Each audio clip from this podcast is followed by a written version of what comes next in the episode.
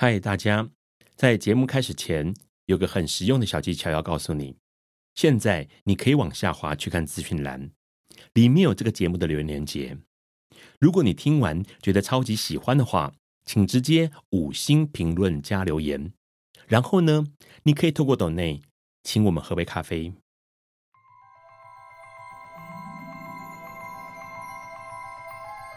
Nichts ist wahr, Alice is eloped。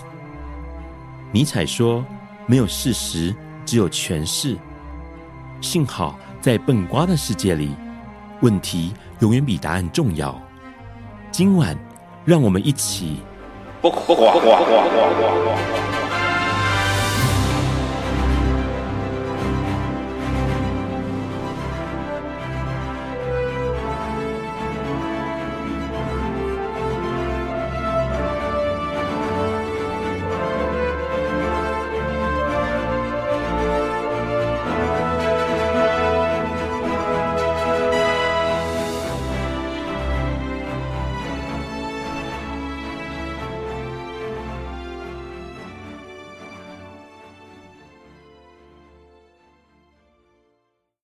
大家晚安。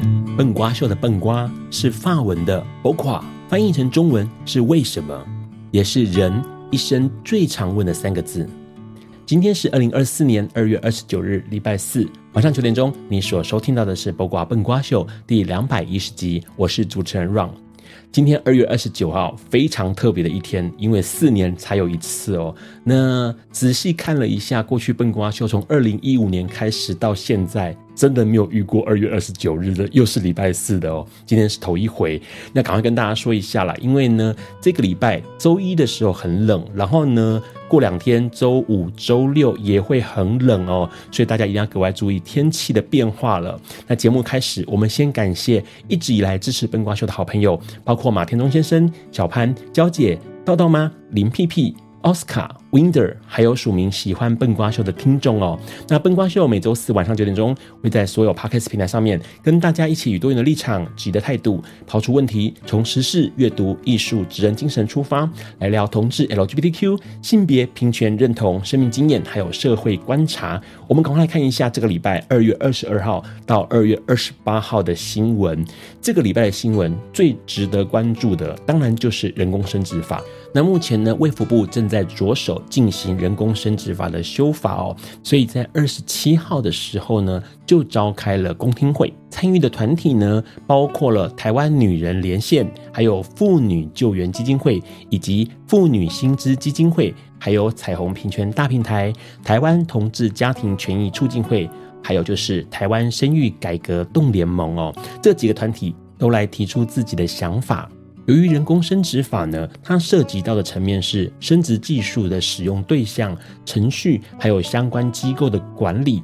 那另外一方面的代理孕母就会涉及到了委托者的需求啦，或者是代理孕母母亲的身体健康，或者是家庭生活情况，以及代孕子女的权益哦。所以这两件事情，就是人工生殖法还有代理孕母这件事情呢，多数的团体都认为应该要分开处理。分开来讨论修法的内容啦。那其实呢，我们的台湾人工生殖法在二零零七年的时候就已经立法了。当时立法的时候呢，是把婚姻还有孩子这两件事情是放在一起讨论的。当年会担心女生如果是独自一个人抚养小孩不容易哦。不过呢，现在都已经时过境迁那么久了哦。婚或者是育这两件事情是应该要分开来讨论，分开来讨论也是全世界的趋势啦。这个是彭婉如基金会的想法哦。那除了这个之外，妇女心智基金会也提到了，因为过去台湾一直把人工生殖停留在异性恋婚姻框架底下来处理，这很明显的是单身歧视。所以，政府要如何看待多元形态的家庭，是目前政府很重要的课题哦。那当然了，生动盟也提到一件事情，他说过去哦，人工生殖法立法解决了已婚夫妻不孕的事，但是无法满足现在多元形态的家庭啦。还有就是同家会，同家会这边也提到了一件事：同婚过后，越来越多的同志规划要孕育下一代。那法规上面的排除啊，会让同志伴侣成为次等公民。所以很期待哦，这一次的修法呢，能够。哎，在不分性别倾向啦，不分这个婚育状态下，开放台湾国人能够使用人工生殖，这才是真正的平等啊！说到平等，就会让人想到另外一件事，就是歧视。在今年跨年的时候呢，韩国女团 I.V.E 的团长安宥真就跟她的团员李永芝。一起表演了 Lady Gaga 的著名神曲哦，《Born This Way》。那这首歌呢，其实大家都知道，它讲的就是平等这件事。内容歌词提到了，不管是男同性恋、异性恋、双性恋、女同性恋、跨性别者，我们都在人生中正确的道路上。我们生来就是如此的活着哦，这是《Born This Way》。很核心的概念哦，那当然这个歌很代表了同志的心声。这首神曲呢，在表演之后呢，没想到大量的网民哦涌入安玉珍的社群媒体，表示说我曾经很喜欢你呀，但是我现在要退追了哦，或者是提到我不想要看这个恶心的东西，还有很多人是贴上了呕吐的符号哦，诶，这个很可怕，因为呢。这首歌不是新歌，蛮旧的一首歌了。同时呢，也表示很多人对于 LGBTQ 的不尊重，或者是对于多元的不认识哦。那当然了，安宥真在三月二号、三号的时候会来台湾的林口体育馆表演演唱，不晓得他会不会唱《Born This Way》这首歌，也不知道唱了这首歌，台湾的听众们会有什么样的反应哦。同样是歧视，另外一个新闻是在日本。日本知名网红 Skeki Matsumoto 呢，他时常的会在他的社群媒体上面 po 上他一家三口的这个生活。所谓的一家三口，就是他自己以及他的丈夫，还有他们的小 baby 哦。他们的追踪人数已经来到了二十三点三万哦，获得日本当地还有世界各国的网友支持还有肯定哦。不过最近很奇怪的是，涌进了大量的印尼网友。而且他们的留言哦，非常的不友善，有提到说，呃，你们使人感到困惑啦，或者是我的天呐，这是怎么回事？哪里来的小孩？还有人问小孩的妈妈在哪里？以及可怜的小孩没有母爱哦，这些留言是非常具有攻击性的，所以 Sukeki Matsudo 就留言给这些印尼网友，他写到说呢，哎，请印尼人停止哦，这些攻击留言实在太多了，我知道你们喜欢和不喜欢什么，以这种方式认识你们，我感到很难过。你们相信爱，并将爱传给孩子、社会和下一代，对吧？那针对这件事情。印尼人权组织也表示非常惊讶，日本的网红贴文居然可以在印尼引起这么大的回响。从攻击的留言情况就可以看得出来，印尼社会普遍还是很仇视同志同性恋的哦。在印尼有百分之八十七的人呢是伊斯兰教，那也是全球穆斯林人口最多的国家。伊斯兰本身。就不接受 LGBT，包括同性恋、双性恋、跨性别者哦。今天我们的来宾就要来跟我们聊跨性别这件事情。这是一个很厉害的音乐剧，他聊了跨性别，他聊了关于梦想还有复仇的故事。我们先稍微休息一下。有一天，亚里斯多德在河边洗脚。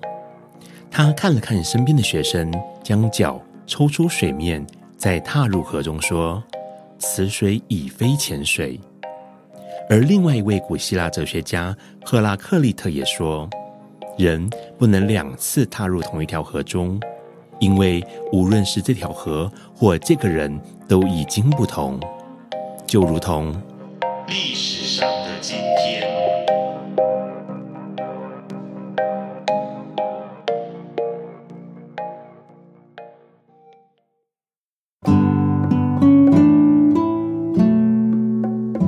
今天是二零二四年二月二十九日，是国际罕见疾病日。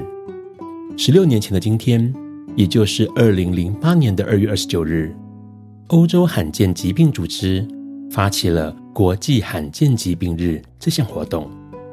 由于二月二十九日是闰日，每四年遇到闰年才会出现一次，相当罕见，因此将这天定作国际罕见疾病日。有其特殊意义，希望世界各国能透过各种方式，促进人们对罕见疾病的认识、关注与理解。当然，为了持续提高全球对罕见疾病的关心，在没有二月二十九日的那一天，便会将二月二十八日作为那一年的国际罕见疾病日。二零零八年二月二十九日，第一届国际疾病罕见日在欧洲举行。当时参与活动的还有加拿大罕见疾病组织。那一年的主题着重在呼吁社会认识罕见疾病，并且敦促制药企业能研制罕见疾病的治疗药物，获得了国际上许多国家的积极回响。第二届国际罕见疾病日。则在二零零九年的二月二十八日举行。这一届涌进了欧洲、北美、拉丁美洲等三十多个国家的罕见疾病组织加入，其中也包含美国罕见疾病组织 （NORD）。所谓的罕见疾病，指的是在极少数人身上发生的稀罕疾病，大部分都是遗传病，而且。是即使病征并非出生就有，但也会伴随一生的疾病。欧盟对罕见疾病的定义是：流行范围很小，发病时间很长，而且终身伴随，严重威胁患者的生命。患者的身体会因为这种慢性病变得相当虚弱，需要许多种专门手段进行治疗的疾病。这里说的流行范围小，指的是患病率低于两千分之一人的几率，而罕见疾病在美国则是以流行程度来定义，患病人口在美国保持在二十万人以内，或患病率在一千五百分之一人的几率以下的疾病，就称为罕见疾病。日本的定义也相同。只是患病人口数是少于五万，患病率是低于两千五百分之一。反观台湾，在《罕见疾病防治及药物法》第三条说明，罕见疾病系指疾病盛行率在中央主管机关公告基准以下，或因情况特殊，经第四条所定委员会审议认定。并经中央主管机关指定公告者，这里提的疾病盛行率，以卫生福利部两千年公告的罕见疾病之年盛行率标准为万分之一以下为准。换句话说，当全国人口来到两千三百万人时，当某一种疾病的患病人口数少于两千三百人。就属于罕见疾病。面对罕见疾病，台湾卫福也投入得相当早，在二十四年前，台湾就已经发布施行罕见疾病防治及药物法，成为全球第五个立法保障罕见疾病的国家，并且随着公告的罕见疾病种类以及人数增加，持续整合医疗社会资源。支持服务系统与社会大众力量，就是希望能打造罕见疾病专业照护与友善关怀的环境。到了二零一七年，国民健康署甚至结合民间医疗机构，共同合作罕见疾病照护服务计划，合作全国十三家医院，分布北中南。设置跨专业领域的罕见疾病照护服务团队，这些努力的方向都与这些年国际罕见疾病日主题，例如“我支持罕病，我骄傲”，或是“罕病不稀罕，罕病不孤独，罕病有尊严”息息相关，也更呼应了二零二三年的主题：用爱与专业支持罕病家庭。而今年二零二四年，欧洲罕见疾病组织定下的主题是“团结起来改变，团结起来争取平权”。趁着今天国际罕见疾病日，我们不妨思考，罕见疾病的朋友在这个社会上有哪些不公义、不平等的地方应该被关注，而我们每个人又可以发挥什么样的力量，帮助罕见疾病争取更多权利？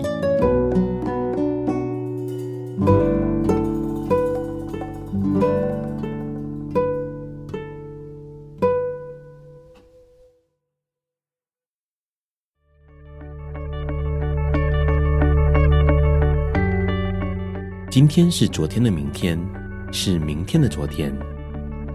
今天可以是去年的今天，前年的今天，甚至是历史上的今天。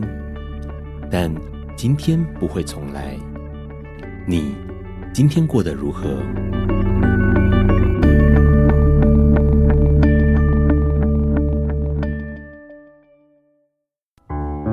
？Hello，欢迎持续收听《卜卦笨瓜秀》。今天我们的节目我邀请到了两位来宾，这两位来宾呢，其实蛮有意思，因为他们要跟我们聊一个很有趣的音乐剧、舞台剧。这个音乐剧呢，跟我们呃不是那么熟悉，但是常常听到的跨性别有关系，或者是跟这个复仇有关系哦。我们先请来宾跟我们大家打个招呼吧。Hello，Hello，大家好，我是希文。Hello，大家好，我是这一次摇滚芭比的演员肖东义。哎呀，不好意思，我是这次的那个 制作单位的呃苦主呃艺术总监王希文。各位好，好，这个风戏月工作室的艺术总监王希文，还有摇滚芭比的演员肖东义。对，是好，两位在聊我们的摇滚芭比之前，我们先来问一下，最近有什么样的新闻或什么样的议题，你们特别留意到？哪位先？哦，好，东义先。我好像过年的时候特别有关注那个晚安小鸡到柬埔寨哦 的新闻。是，呃，我不知道为什么它很很特别引起我的关注。一方面是因为反正这个就是。怎么讲？就是大家可能在吵的议题，就是说，哎，现在网红好像越来越超过了，会做一些好像现在为了流量，为了流量哈不择手段的事情。但是我反而很注意的是，因为他毕竟他就是在演一场戏嘛，想要骗大家说，哦，好像他到柬埔寨真的发生了一个很糟糕的事情。但是我看他那个影片，我发现那个影片里面所有的人，包含他的太太，包含他的朋友，就是在影片里面一把鼻涕一把眼泪。我发现他每一个人。都好像有经过专业的表演训练呢。作为一个演员，我发现会演，对啊，他蛮会演的，因为眼眼泪也是真的有掉诶，所以我就发现，哎、欸，这个有趣哦。就是虽然他本质上这件事情是一件坏事啊，是对，但是从另外一个角度来看，我从表演的角度来看，我发现他有蛮多可以值得参考的地方。高手在民间，对对对对对对对，大家可能对于肖东义。这三个字没有这么了解或这么的熟悉，但是它有一个影片，就是一个流量很大的影片哦。因为让自己也是看了那个影片，就印象很深刻，是不是？你说疫情期间的那个对，疫情期间叫大家匿名者不要回呃端午节不要回去包粽子，这个影片可能大家都有印象。这是东艺。那西文呢？最近有没有注意到什么样的新闻或议题？呃，我第一时间想到的比较严肃一点，就是呃。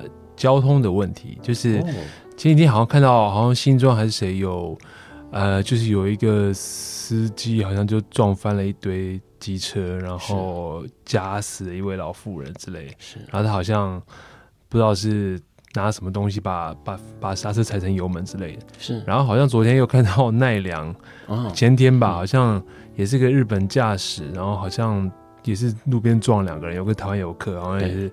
对，然后呃，我会特别有感情，因为我觉得，我觉得台湾蛮多地方不重视行人的路权了。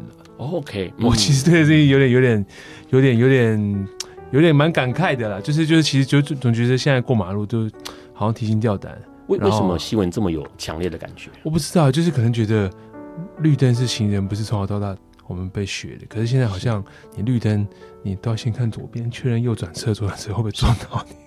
然后我觉得，我觉得这个，我觉得这个城市或者说这个驾驶的的这个奇怪这样子，是。对，因为其实呃，路权这件事情，其实大家怎么样，即使你是开车族，呃，搭大众交通工具或者是骑车族，你都会变成行人的一天，对对对不对？只是时间长短的问题。对，然后我觉得大家都有什么赶时间或者什么很多 Uber 什么外送员赶时间，可是不管怎么样。行人优先或礼让行人，好像是我觉得很基本的事情。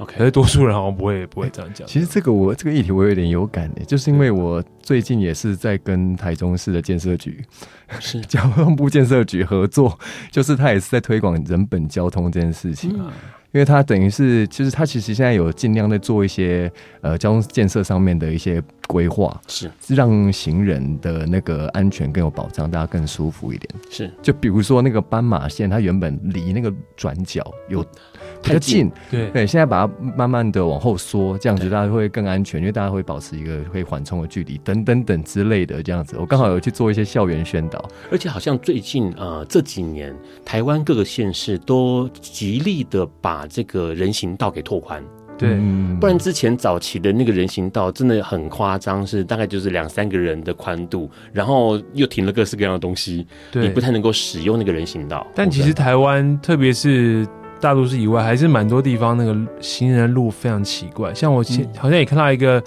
一个画面，是好像小朋友在一条路上，然后他走在旁边，他必须要扶那个那个墙壁。啊，这么因为因因为就是它就是都是快速型的机车跟汽车，然后它画的很窄一条，然后基本上是很危险的。哇，其实我觉得蛮多地方走路都有这种感觉，我觉得就是很感慨啊。嗯、是之前笨瓜秀也邀请过一些身障者朋友来上节目，其实大家对于路权这件事情感受特别深，尤其是像轮椅族的朋友，是，是，是因为那个东西，我们的红砖道好像不是那么友善。对对对，他们说永远都是要推着轮椅跟那个汽车在争道，因为上不了红砖道，然后每次要找一个斜坡就要绕一大圈，因为我们的道路好像还没有。思考的这么细节，对，好，今天哦其实两位都有留意到了这个我们活在这个社会上面 应该有的一些权利。不过说实在话，除了我们自己之外，好像有一些朋友也需要被争取或者是被看到，比如说跨性别的朋友。今天的摇滚芭比就要来聊这件事情。对，好，我们在待会跟两位来宾聊一聊之前，先稍微休息一下。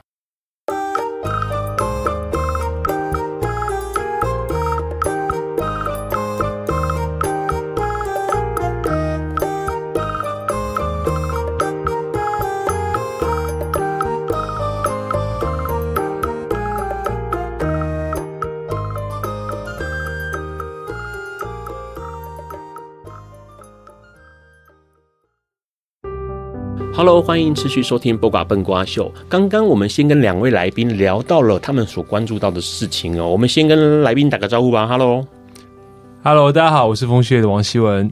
好，Hello，大家好，我是演员肖东义。好，摇滚芭比演员肖东义哦。两位，我们先来聊一下。我们先自我介绍，让大家认识一下两位好了。OK，啊、uh，我是一个音乐工作者，那平常从事。音乐的创作啊，流行音乐的编曲制作或电影配乐，然后自己也有个剧团叫风戏乐工作室。那我们做的是音乐剧的制作，音乐剧有做原创的音乐剧，也有把这个百老汇的音乐剧做成中文版。是，对，OK，音乐剧。然后我们东艺，呃，我是就是基本上是自由接案演员肖东义。那我自己也有一个剧团叫豪萧排演，是。那我们致力于做一些台湾原创的一些喜剧。是啊，目标都是做一些我们从台湾的日常生活中可以截取到的一些素材，然后让它变成一个哎、欸、有警示意味的喜剧。Okay, 警示意味的喜剧，因为我们里面的主角通常都是在这社会上都是弱势族群的。OK，比如说，比如说像我以我们自己为一个素材，我们就是一个一群呃，因为作为演员嘛，然后已经三十多岁了，那在这个社会上基本上就是大家所不乐见那种三十多岁男子，但好像没有个正经职业。社会地位低落的人哈，怎样就是用一个新的角度去看这个社会，这样子如何让自己过得更快乐，这样子对，所以看我们的喜剧应该会蛮放松的。OK，好，其实是有一些警示的效果，对对对对，或者是一些让大家可以生活喘口气的效果。对，你会看到，哎，原来有人过得比你更惨，那你会 会觉得很快乐。好。来问一下风细月哦，风细月是有在做原创音乐剧，对，然后也有把百老汇的音乐剧引进来，对。先说一下原创音乐剧这件事情，呃，难度应该不低吧？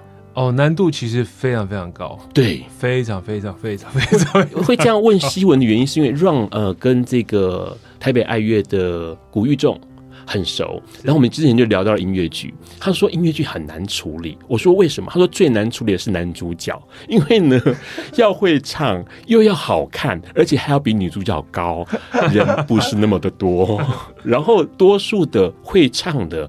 就呃胖胖的，可能不是那么讨喜，是吧？怎么怎么听起来台湾的演员都是拐瓜裂枣的？西文是这样子吗？应该是说呃，可能我们过去的的教呃表演艺术的教育比较少，演唱跳三方位全面的教育啦，okay, 嗯、所以我们可能比较找有唱歌天分的演员，或者有演戏天分的歌手，是。那他们要刚好肢体很好，对。又要有型，可以符合某些角色，是。就会比较难。嗯，对，就是这个这个是应该说这个这个状况比较比较不容易啊，在选角上。风戏月做过去做过哪一些呃很厉害，大家印象深刻的戏？我我不知道厉不厉害，但前几年有一个戏比较有名，叫做《台湾有个好莱坞》啊，这很有名。然后 嗯，然后之前还有《木兰少女》，然后去年有做电影《怪胎》的改编，这样子。嗯，对。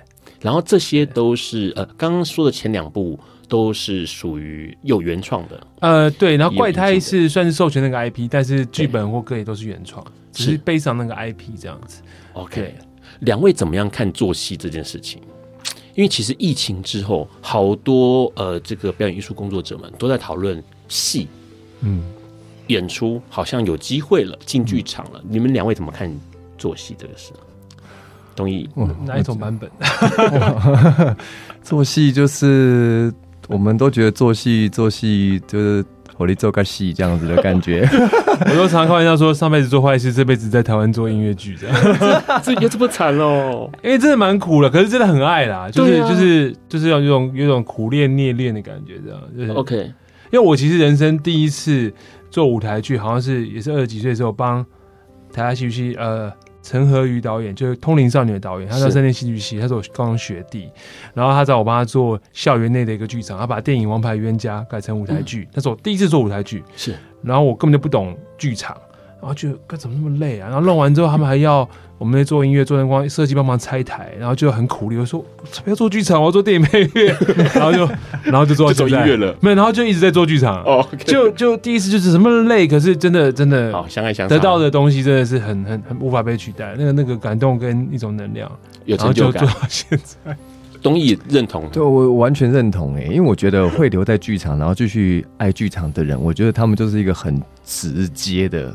很没有没有任何其他杂质的爱，是，不然是做不下去的，对不对？你觉得你会去制作一个戏的人，我常常叫制作人就是制作制作人嘛，就你为什么要自己挑一个这么难做的事情，然后要去制作出来？自己对，真的是搞自己。嗯，我们每一个剧场人大概都有这种体会，因为其实你说实在，我觉得做做剧场，大家最直接的直觉就是这个效益好像不高。对。对不对？你 CP 值很低啊！你花那么多心血，花那么多人 人力跟金钱，但是它回馈好像就没有那么多。然后疫情的时候更惨，对，什么都动不了。对，我一个朋友叫王义胜，专门在做影像的。然后这个疫情期间，他就跟我 complain 过说，他都要把那个家产给赔光了，因为他养一个公司嘛。嗯。然后这两天看到了一六二四，嗯。灯光是他弄的，我心想说啊，你应该有赚一点回来吧，不然很惨的。做戏真是把自己搞死了。对，真的。不过有意思的是，其实就像两位说的，面对到一个戏，如果是一个自己原创或者是一个引进来的戏，是一个好作品的话，其实也会让自己有一个很很有能量或者是很有感触的经历，对不对？像这次的摇滚芭比就是一个这样的戏，对不对？呃，其实刚刚讲的是是比较这个。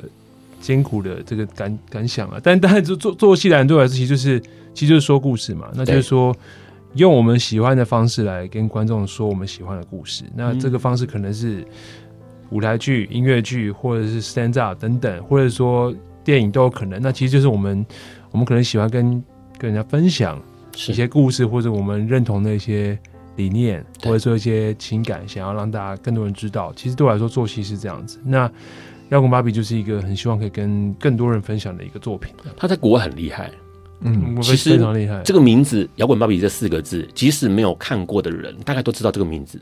对啊，他的丰功伟业说一下吧。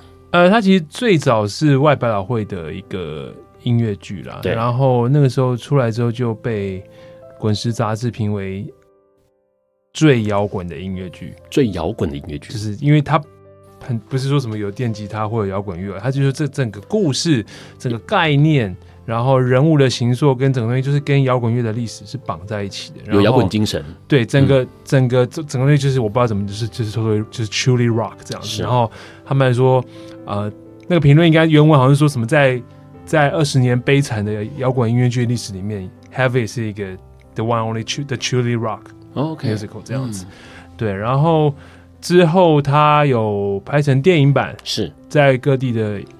影展也非常有名，然后也来过金马奇幻奇幻影展，是，所以其实，在可能一二十年前，可能台湾的电影文青都会知道，嗯，不陌生，对对对，嗯、然后他后来又重新站上了他这个 revival，站上了百老汇，是。由这个 Neil Patrick Harris 演，然后又得到了很多新的、更多的关注，然后他在海外各地的版本，特别是亚洲。日本、韩国都有无数版本，韩国演过超多次，嗯，然后很多韩国的影视巨星都演过这个角色，是对，所以其实他在全球真的是很有名的一个一个一个戏嘛。他的故事在讲什么？他的故事在讲，呃，有这么一个人。是，那 他他呃，出生在东德，嗯，东义很赞，没有把把性别直接拿掉了，有这么一个人，OK，因为我对，因为这个是这个故事有趣的地方了，就是这这个人哦，他就是为了爱，嗯，然后他可能甚至呃失去了他重要的器官，是，呃，然后为了爱，然后呃去为了追寻这个爱，然后。我应该应该怎么讲？应该直接讲他这个故事的那个故事线吗？反正就是他，他为了为了就是跟一个男生结婚，一个美国大兵结婚，然后就来到美国，但同时他也失去了他的原本的性器官，这样子。嗯、对，然后后来他又中间又就是这个大兵又抛弃了他。OK。对，然后他后来呢又爱上了另外一个呃一个比他小的一个年轻的摇滚歌手这样子，然后然后最后那个摇滚歌手把这个。这个主角他所创作的歌曲都全部都拿去变成自己的，然后爆红，对，然后这个主角他就一直在追寻，就是一直追着这个把他偷走歌曲的这个男生，一直反正他到哪里开演唱会，他就去旁边开，然后就要告诉次人说他的歌曲都是我创作的这样子，跟他打擂台，对对，这是基本的故事的架构。但是你会看这个故事，你会发现，就是这个主角他所做的一切都是为了。他热爱的摇滚，跟他热爱的这个男人，是对，我觉得他这个故事的有趣的地方是在这个地方。这样，OK，他的音乐剧的呈现就是透过这个打擂台的过程、唱歌的方式来表现嘛？对，这是这个这个音乐剧有趣的地方。因为通常我们的音乐剧就是呃，我们演戏演一演，哎，突然音乐响起就开始唱歌，讲话变唱歌了。对，然后那个音乐是一个不写实的心理状态的扩大，这样子。嗯、对，那。摇滚芭比则是一个，他的故事的场景就发生在 Heavy 这个角色的演唱会的现场。是，好，然后等于说，所以其实它会有点像是一个 stand up 加上 rock concert 的 mix。是，那只是中间呢，可能有些歌曲中呢会有点魔幻，好像回到他描述过去的情景这样子，然后带有一点诗意，但但整个基本上会是，呃，会是很像在。看 stand up 喜剧是跟听一个 live band 的感觉这样子。OK，所以呃，如果今天这个观众想说，我只是单纯想要欣赏音乐，也是可以看这个戏的。也可以把它听成听团的感觉这样子。OK，对，听摇滚歌曲的感觉。好，基本上东义就是演这个主角。对，而且我很惭愧的是，我其实。只有听过这个名字摇滚芭比，但我一开始的时候不知道这在演什么，哦、我甚至还问希文说这个戏份重不重？是，后来发现原来哎、欸，这个戏就是要你一个人，你没有办法下台。对对对，就从头到尾把它演了，因为他基本上就是这个主角的一个演唱会，是你要从头到尾在上面这样子，一边演唱一边讲述自己的故事。好，这很有意思，因为呃，可是先问一下。东艺之前电影电影也没看过吗？电影我完全只有听过这个标题，只有听过，但我没有真的接接触过内容。好，哎、欸，待会想要问一下，我们下一段来问一下，为什么西文想找东义饰演这个角色，好不好？然后还有呢，在排练过程当中，因为您是第一次接触到这个角色，对这个故事有没有什么样印象深刻的事情，以及遇到的挑战？好，我们先稍微休息一下。爱因斯坦说：“这世界不会被那些作恶多端的人毁灭，而是冷眼旁观、选择缄默的人。”苏格拉底说：“世界上最快乐的事，莫过于为理想而奋斗。”今晚，谁来跟我们说悄悄话？明明人人悄悄话。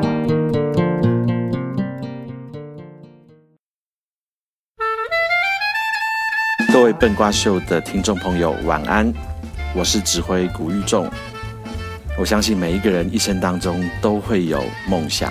或大或小，或多或少，这个梦想需要我们每一个人自己踏出这个第一步，开始去追寻。在追寻的路上，可能有很多的困难，可能有很孤独的时候，可能你甚至会觉得，我可能这辈子达不到我的梦想了。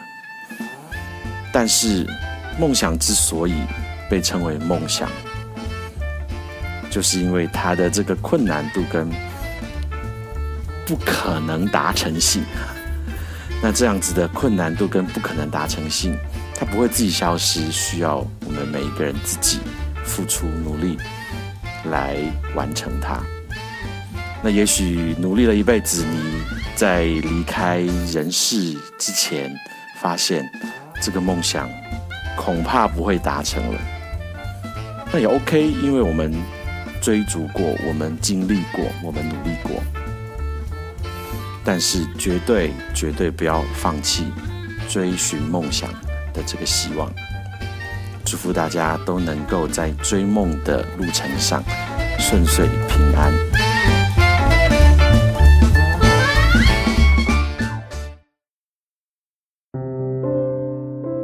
Hello，欢迎持续收听《八卦笨瓜秀》。刚刚我们先跟希文还有东义聊到了一件事情哦。摇滚芭比，你可以把它当做是一场戏来看，你也可以把它当做是一个演唱会来看。有趣的是，我们的主角并没有看过这个戏之前，对不对？对，我之前完全就是一完全，因为基本上我是连音乐剧都没有什么涉猎的。OK 啊，就传统的呃舞台剧。对对对，我以前饰演的或参与的都是比较传统的纯舞台剧的部分。嗯，所以这一次参与到这个音乐剧。而且还是我看了内容才知道，原来它是一个不得了的摇滚音乐剧，我就很恐惧，因为就对啊，因为像新闻一开始讲的嘛，他是说就是台湾可能你要找一个会演戏的歌手，或是要会会那个会唱歌的演员之类的，就是这个很难两全其美。对，然后我就想说完蛋了，我现在好像也是陷入这个自我怀疑当中，想说要怎么办？来，西文为什么敢找东义？其实这个这个戏这个剧本啊，就是他从头到尾都在台上嘛，然后台词超多，对，而且很多台词其实都是呃即兴的笑话，或者说即兴的事情，就是说你其实照原本的英文剧本演好像不行，是。因为他是在那个特定的时空下被某一种特定的表演方式跟导演所成立的即兴台词，嗯，所以其实我们处理很多这个。我们在转译的过程中处理很多这些事情，是，所以其实，呃，我们可能需要是一个能够控场，OK，反应很快，哇，很聪明的一个演员。东义超适合，那不就是我吗？对啊，东义超适合，因为这个得要有呃，除了演戏的天分之外，可能这个所谓的呃脱口脱口秀脱口秀的这个特质也要有。对，对排练的时候我们遇到什么困难？哦，我必须说。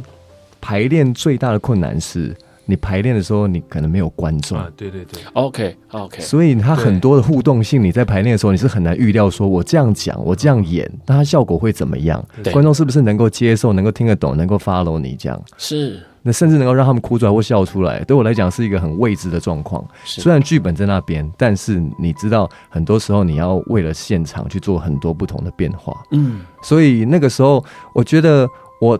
不只担心这件事，另外一件一件事也是说，那现场因为我们的演出是一个 live band，直接就是在现场，你就要跟着合约直接这样唱。对，那还有很多细节、拍子啊、音准啊，那都是你在在演出前你全部都是未知的，你只能尽量练，但你不知道到时候现场状况怎么样。尤其是像我我我我不知道，我也没有经验，就是说你在演这样的戏的时候，你可能会戴监听耳机。是，那你一旦戴上监听耳机，你基本上你可能外界的声音跟跟你平常在演戏的时候也会完全不一样。是。你就会听到的是乐乐手的乐手的那个吉乐的声音，吉他的声音，但是观众的声音好像也不一定那么清楚。对，所以这些困难都是我们要到进场了，甚至真的要见到观众第一场了之后，我才能够确定哦，原来这里要怎么样讲，原来这个时候要怎么唱这样。嗯，可是西文应该对于这些会遇到的挑战，应该都已经很熟悉了，对不对？但是其实那些所有台词节奏，我们也是在也是在赌了。应该说，就比如说导演跟我，我们有我们的，我们觉得怎么样，应该会应该会 work，哦，但是到底是否 work，也是观众进来才会知道这样子。对对，所以呃，东艺得要有很强的心理准备，是有可能要发挥很多很多的即兴。嗯，我我基本上。我必须说，有这样子的演出，其实对一个演员来讲是一个挑战，但是同时你在演完之后，你会也会有很大的成就感，一定的，因为你会觉得，如果你的你的表演、你的 talk talking 都能够跟观众就是融为一体的话，嗯，然后再加上那个音乐的的的的渲染力，就会觉得哇，这个演出真是你这辈子可能不会再有更好的的的表演机会了，这样子是。对，所以那时候接的时候，一方面很害怕，但是一方面演的时候，我就觉得哇，真的是一辈子必须要碰过一次的。对演员来讲，那简直就是一个里程碑式的 的的挑战。在在国外也是这种情况吧，就是很多的台词是需要即兴，然后跟观众互动。是，是，而且其实就像东英讲的，很多剧场演员都。Heavy 这个角色是一个梦寐以求的角色，就很多男演员都想要挑战的角色。这样，然后其实韩版有一版那个曹承佑演，好像演了这个戏大概接近两个小时，嗯，然后有一版他演了快三个小时，哇，嗯，就是他他他即兴 太多太多即兴，嗯，对对对，所以其实他就是一个这么这么特别的一个戏。那也因此，其实导演在工作的时候，很多时候都是跟演员工作每一场的目的，或者说这边的状态，但是我们。可能会希望演员理解之后，尝试用自己的方法去讲述那些台词，是去跟观众沟通他想要沟通的东西，这样子。过去几年其实有过摇滚芭比在台湾有过几个版本嘛，对不对？呃，有过一个版本，有过一个版本，对。对，然后这一次在今年会想要再演的原因是什么？呃，其实基本上就是真的是希望这个戏可以跟更多朋友分享了.因为其实说真的，呃，我自己我自己是。算是弹吉他的时候，高中弹吉他开始开始接触音乐，对，然后玩音乐，然后到后来创作音乐，然后所以其实其实摇滚乐某种程度也算是刻在我的身体里面。嗯、虽然我现在的做很多电影配乐什么不是都在都在搞 rock，可是我觉得它的能量或者说它的一个一个状态或者是气味，对我来说是蛮重要的一个养成。然后就像可能我们都会。找到我们学生时代很喜欢的一张唱片或是一个卡带，然后可能那个时候那些那些 hero 陪我们度过了什么样的一个人生状态。是，然后对我来说，这个戏中的 Heavy 也是被摇滚乐得到了更多能量跟救赎。然后我们也希望这个戏可以把这个能量传递给更多，不管是对摇滚乐，或者说对戏剧，甚至对对生命有。不同的状态或感动人，可以把这作品传传递给他们，这样子。这个是西文觉得，呃，在摇滚芭比这边可以传递给观众，给更多民众 catch 到的东西。东艺自己觉得呢，你读完剧本，然后开始深入这个角色之后，因为这个戏除了刚刚讲元素以外，这个主角最重要的一个特征就是他是一个跨性别者，是对，所以。呃，如果就故事层面来看呢，我觉得这个角色他有很多，他有他有他是非常圆满，就是饱满的。嗯，他有各种面相，是他有疯狂的一面，他有黑暗的一面，阴郁的一面，但同时他也有很勇敢的一面，是他有很温暖的一面。我觉得这个样的角色，就是对演员来讲是很大的挑战，因为你要怎样让他的那些傲娇啊，那些愤世嫉俗啊。之中，你还可以看到这个角色他有一种对对这个世界他的认知上，他对这世界的温暖，是想要给这个世界温暖的这种感觉，还有他的对音乐的热爱等等等。嗯，我觉得很很难。然后就是撇除角色以外，技术上啊，要演出一个跨性别者，我觉得需要做很多的功课。对，就是比如说我们就是新闻又安排我们去上一些呃肢体的课程，是好、哦、关于就是呃比如说我们有有请一个就是专门教导就是 drag queen 要怎么样去走路。怎么样去跳舞，嗯，然后让那些你的肢体能够跟那个角色有更更融入的感觉，这样子，我觉得这个对我来讲也是一个做演员是一个很很很有感的，然后也是很困难的地方。这样，希文之前呃，应该说也有过带过这样的类似这样的戏剧，包括可能是要跨性的或者是相关议题的戏剧吗？呃，跨性别的这可能是第一次，但是过去的戏是有探讨到一些。性别的，像木兰少女就有一点，然后之前还有个戏叫做《当金莲成熟时》哦，那他其实编剧的时候是要讨论探讨的是呃呃社会给荡妇是。的这个符号或框架，嗯，就是好像说潘金莲是被文人的笔下注解了荡妇，所以之后潘金莲这个名字等于荡妇，但历史上的潘金莲跟武大郎并不是小说中那个样子。嗯，所以在探讨这个社会礼节跟欲望本质，有点像最近的那个社会框架。对，有一点像那个最近那个《Poor Things》那个电影里面讲，就是就是就是文明体制面对本质欲望 joy 那个东西，有点有点像那个概念这样子。很好看的一部电影。对。OK，待会我们要继续聊有关芭比，因为其实跨性别这个议题，或者是说。在角色里头，好像他追寻了某一些我们一直很想追寻，但是每个人都没有勇气去追寻的东西。那到底是什么？我们稍微休息一下。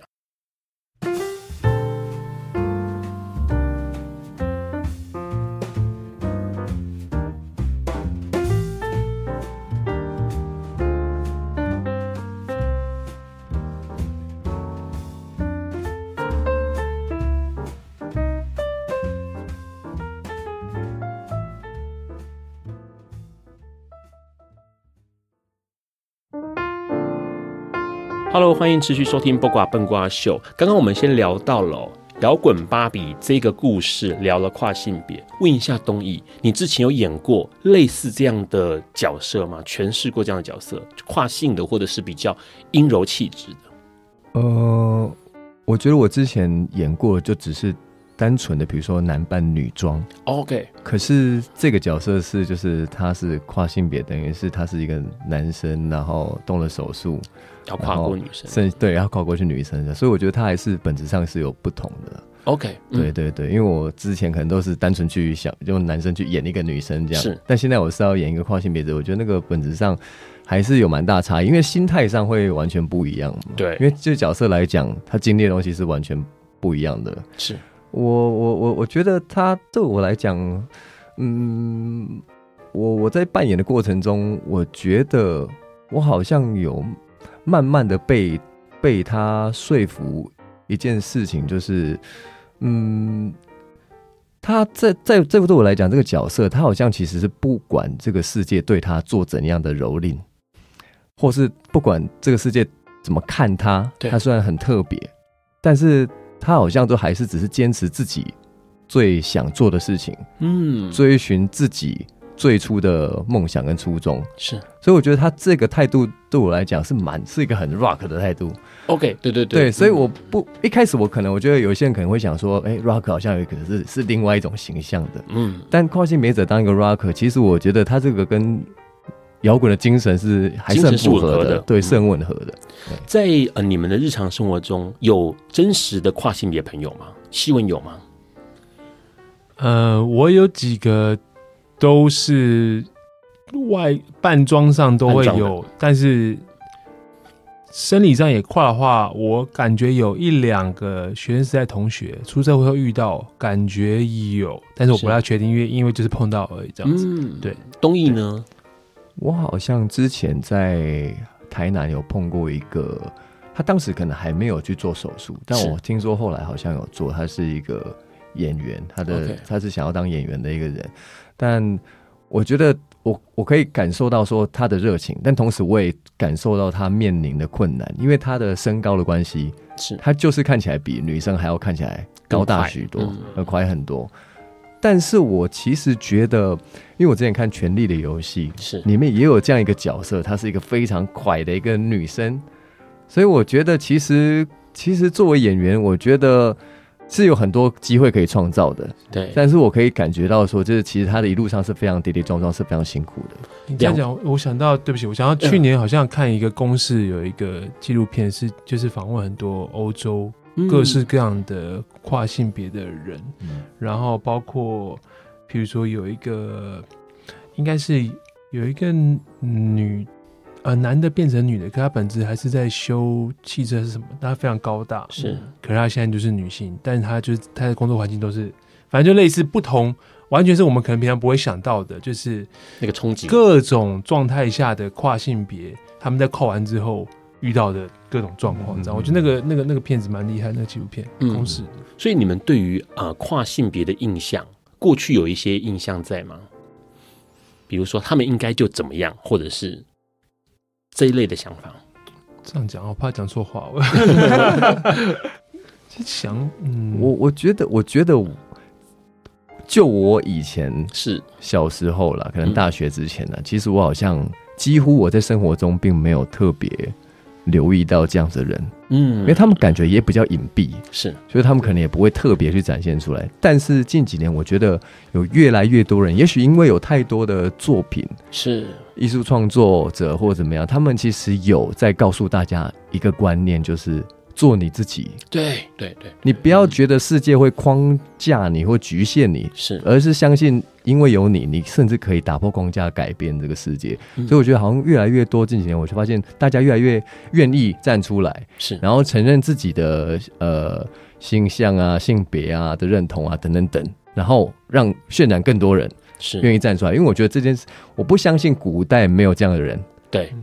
可是以前为什么好像都都好像我们都以为好像以前没有？我觉得以前一定是有，是只是大家没有站出来而已。嗯，对啊，对啊。因为像 Ron 身边就有一些跨性朋友，嗯、然后呢，他们也有几位上过笨瓜秀，然后他们在讲一件事情，他们两个彼此不认识，讲的都同一件事情，就是我只是想做我自己呀、啊。嗯嗯嗯嗯。为什么社会不愿意让我做我自己，要给我设这么多的门槛？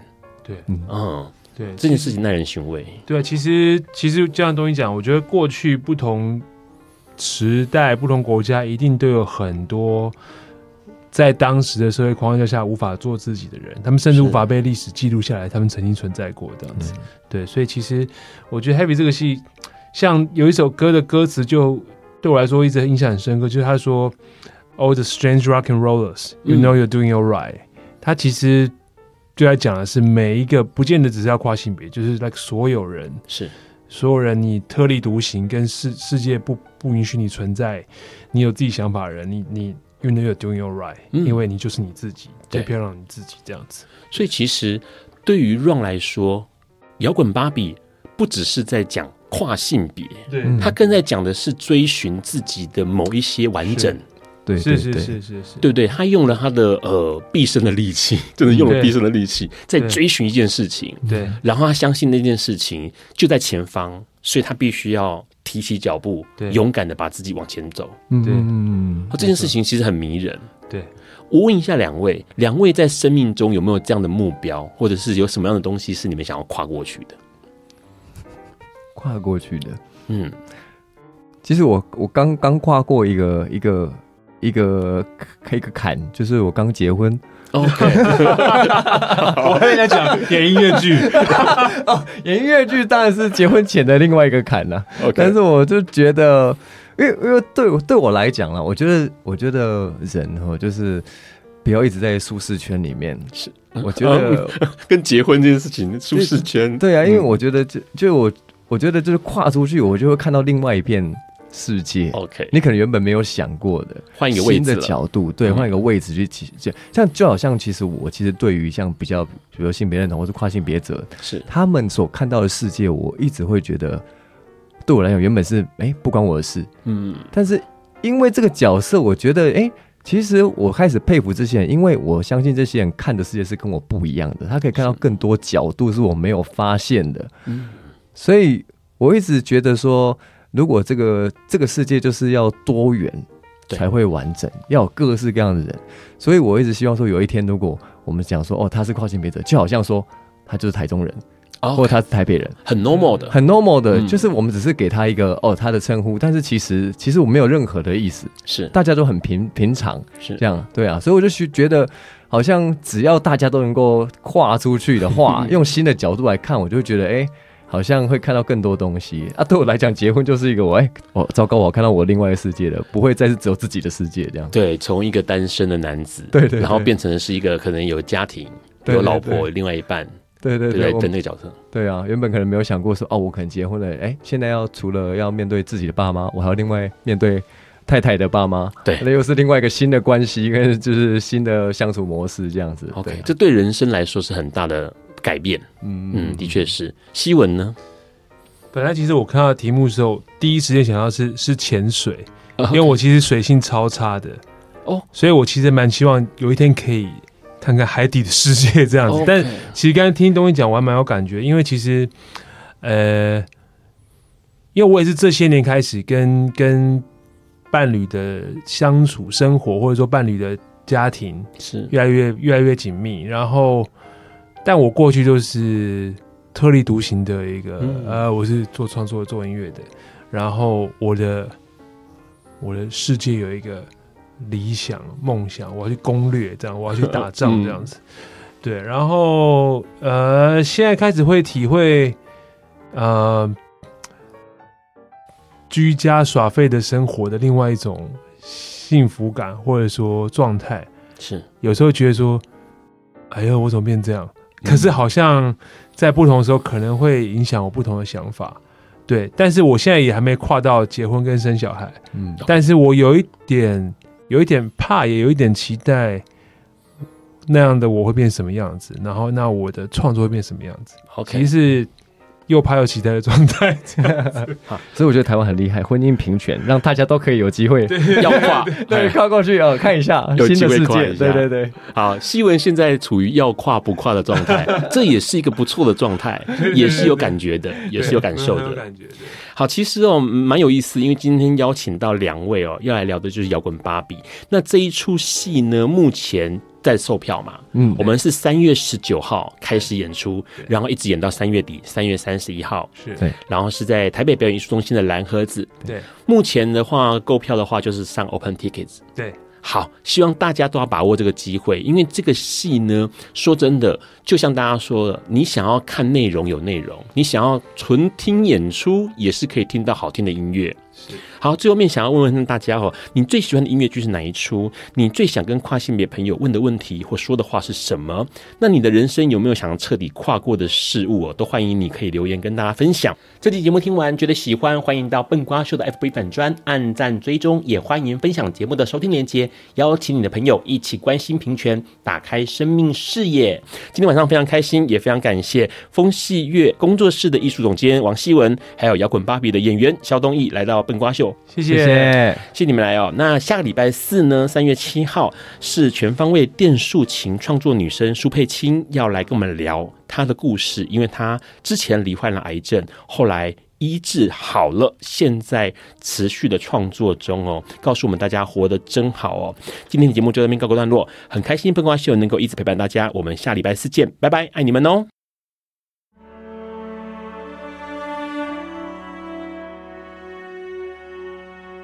感谢收听本集节目，欢迎分享、评分、下载、收藏，并从你习惯的 Podcast 平台订阅笨瓜秀。此外，你的热情抖内也是对笨瓜秀的最大肯定，让笨瓜秀在未来的日子里能继续陪伴大家。